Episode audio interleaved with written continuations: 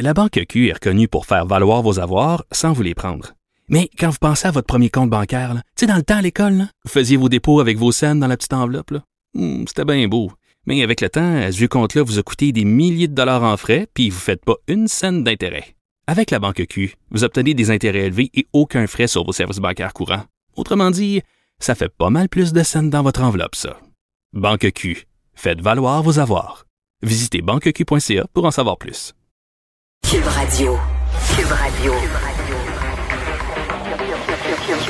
Cube Radio. En direct à LCN. Moment de retrouver Mario Dumont dans les studios de Cube Radio à Montréal. Mario, euh, vous avez entendu comme nous ce point de presse de M. Legault ce midi. Euh, on sentait son ton plus pessimiste ou plus réaliste finalement? Des fois, c'est synonyme. Hein? Des fois, euh, c'est un peu plus réaliste d'être euh, pas nécessairement pessimiste, mais c'est-à-dire que moi, ce ce que j'y ai vu là, c'est que il y a un point où tu peux pas toujours, toujours dire aux gens, ah, ça s'en vient, là, ça va être mieux, ça va être mieux, ça va être mieux. Oui, ça va être mieux, mais euh, des fois, c'est mieux de mettre ça un peu plus au pire, de dire, regardez, là, jusqu'au 24 juin, euh, il y aura pas de retour à la normale. Donc là, moi, je pense que d'ici là, il va quand même y avoir des bonnes nouvelles. Puis à un moment donné, il va y avoir certaines réouvertures. Puis les régions vont changer de couleur dans la bonne direction avant ça. Mais, sais, plutôt que toujours donner l'impression, ah, ça s'en vient, ça s'en vient, mais pas tout de suite, un peu plus tard, puis qui fait que les gens ne sont que déçus et déçus et déçus et déçus. C'est aussi bien de mettre ça un peu pire, préparer les esprits. Regardez, on le voit, le nombre de cas est en montée, puis on le sait, là, ça baisse jamais, ça baisse jamais aussi vite que ça monte. Je pense qu'on commence à avoir l'expérience. Alors des fois, c'est mieux de mettre ça plus plate, plus réaliste, peut-être, plus pessimiste à la limite, appelons-le comme ça. Puis ben plutôt que d'avoir des déceptions, peut-être que quelque part au mois de mai ou au mois de, au mois de juin, on aura des bonnes nouvelles, d'autant plus que la vaccination progresse. Ouais. Euh, Il y a bien des familles ce soir qui s'organisent. hein. On cherche quelqu'un pour garder les enfants demain parce que, évidemment, avec la pandémie d'une part, il y a du travail à domicile qui se fait d'autre part aussi, mais il y a cette complication avec euh, la grève qui va prendre fin à, à 9h30 demain matin, au moment où normalement Ouais. les jeunes ont pris le chemin de l'école. N'y a pas grand monde qui parle pour les parents. La Fédération des comités de parents veut pas parler. Euh, le ministre veut pas. je pense que bon, les enseignants ont une certaine sympathie. Je pense que demain, ils vont quand même faire suer beaucoup de parents. Mais euh, bon, le ministre nous disait ce matin, ça va quand même bien aux tables de négociation, donc on, on avale, comme on dit, on avale le pilule, on avale la journée de demain avec ces énormes complications qui sont causées par une stratégie syndicale un peu bizarre, là, une grève de minuit à 9h30, mais que là, après ça, euh, on se rend disponible, donc les enseignants seront pas seront pas non payés comme dans une journée de grève. C'est une patente, là, comme on dit. Mais bon, tout le monde avale ça en se disant si ça va bien aux tables de négociation, si on a espoir d'un règlement euh, dans un délai raisonnable, euh, il y a toujours menace de la part des mêmes enseignants de quatre. C'était c'était cinq journées de grève qui avaient été votées. Donc demain, c'est la première. Les parents qui sont de mauvaise humeur, vous pourriez revivre ça quatre autres fois.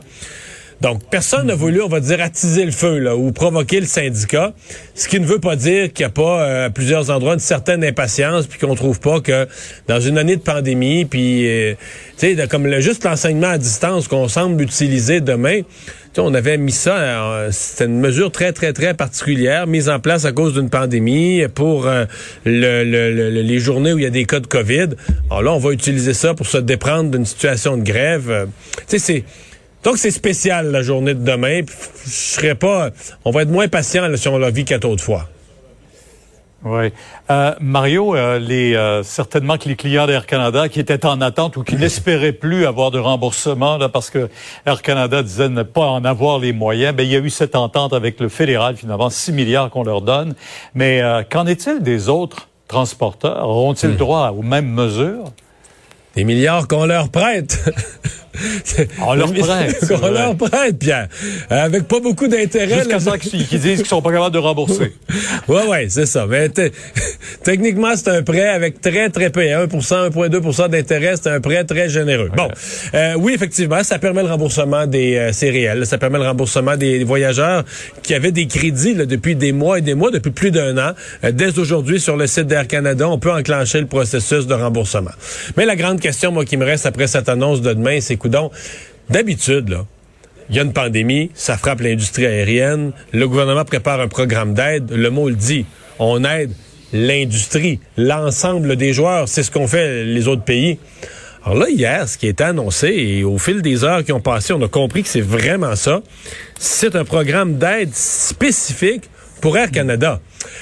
Euh, j'ai l'impression que chez Air Transat, dans au syndicat des employés d'Air Transat, on dit oui, on reste optimiste, on espère une entente du même genre à court terme, mais disons que ça, ça donne, ça fait une drôle de jambe au gouvernement fédéral sur le fait que, tu sais, il y a deux semaines, c'était la commission fédérale dans la transaction avec Air Transat, c'était la commission fédérale Ben qui défendait les consommateurs canadiens, alors que les instances canadiennes laissaient Air Canada faire ce qu'elle veut. Et là, dix jours après, on, on, a, on aide l'industrie. Ah ben non, finalement, on donne tout l'argent, on aide juste Air Canada, puis les autres joueurs, WestJet ou Air Transat, passeront après. Donc, ça nous rappelle à quel point Air Canada amène large au Canada d'une façon euh, qui, est, qui est quasiment gênante. Mario, on vous écoute demain, 10h sur LCN. Au revoir. Au revoir. Bonne soirée.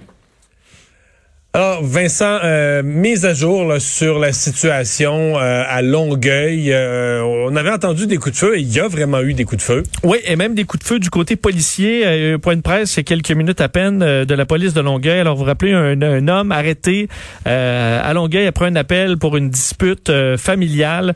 Donc, quatre personnes transportées à l'hôpital. Et on comprend que l'homme qui a été arrêté, 36 ans, qui sera accusé d'agression armée, a commis, a fait, avait un geste inquiétant là, vers une policière qui a ouvert le feu. Était armé, si on comprend Euh, bien. était armé. Euh, je vais te faire entendre d'ailleurs ce que le, ce que Ghislain Vallière de la police de Longueuil avait à dire tantôt.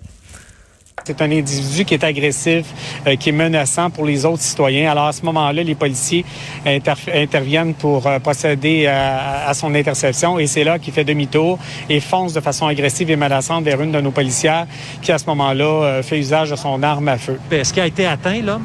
Il y, a, il y a eu des coups de feu de, de- effectivement qui ont été dirigés en direction du, euh, du suspect. Quant à- aux blessures, comme c'est d'ordre médical, nous ne sommes pas en mesure d'aller plus loin sur ces éléments-là.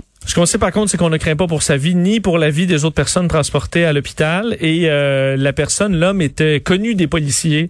Est-ce que c'est c'est parmi les personnes transportées, il y a une femme, ça semble clair. Une femme, il n'y aurait pas d'enfant. Pas Il n'y d'enfants. aurait pas d'enfant selon euh, le, le- le- la police de Longueuil. Alors l'enquête se poursuit. Il y a énormément de personnes à rencontrer. Alors c'est encore un gros périmètre, mais l'événement est sous contrôle. Merci Vincent, merci euh, vous d'avoir été euh, là au cours de ces deux dernières heures. Euh, Sophie Durocher s'en vient. Rendez-vous demain 15h30.